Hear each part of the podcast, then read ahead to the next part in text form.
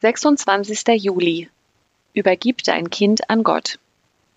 Überlass dem Herrn die Führung deines Lebens und vertraue auf ihn, er wird es richtig machen. Psalm 37, Vers 5.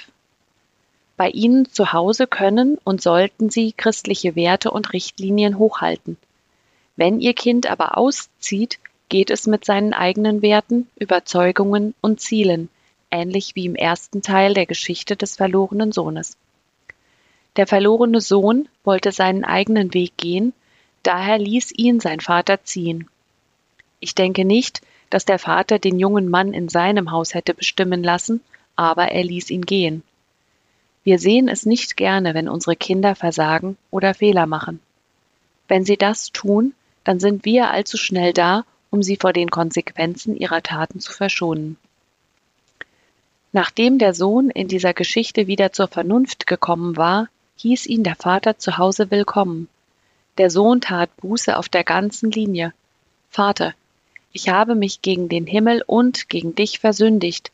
Ich bin es nicht mehr wert, dein Sohn genannt zu werden. Lukas 15, Vers 21. Wie dieser Vater brauchen auch wir eine klare Beurteilung. Denn mein Sohn war tot und nun lebt er wieder. Wenn Ihr Kind dem Sohn in dieser Geschichte gleicht, dann kann nur Gott es wieder zur Vernunft bringen, es nach Hause zurückführen und ihm Leben schenken. Sie können Ihr Kind nicht immer und überall begleiten, aber Gott kann es. Er ist der himmlische Vater Ihres Kindes und ist imstande, es zu bewahren.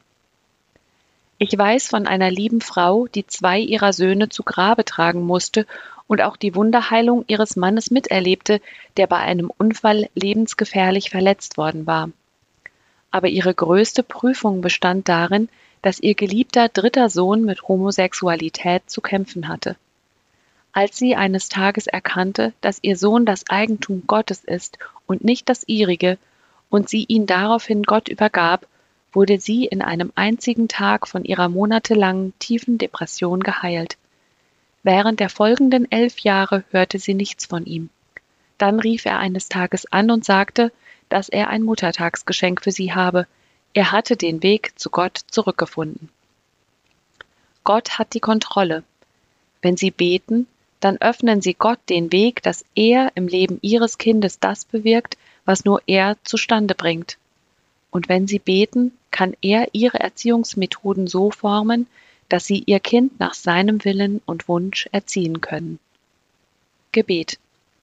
Herr, ich überlasse meine Kinder deinem Schutz und deiner Fürsorge, und ich unterstelle meine Wünsche für sie deinem Willen.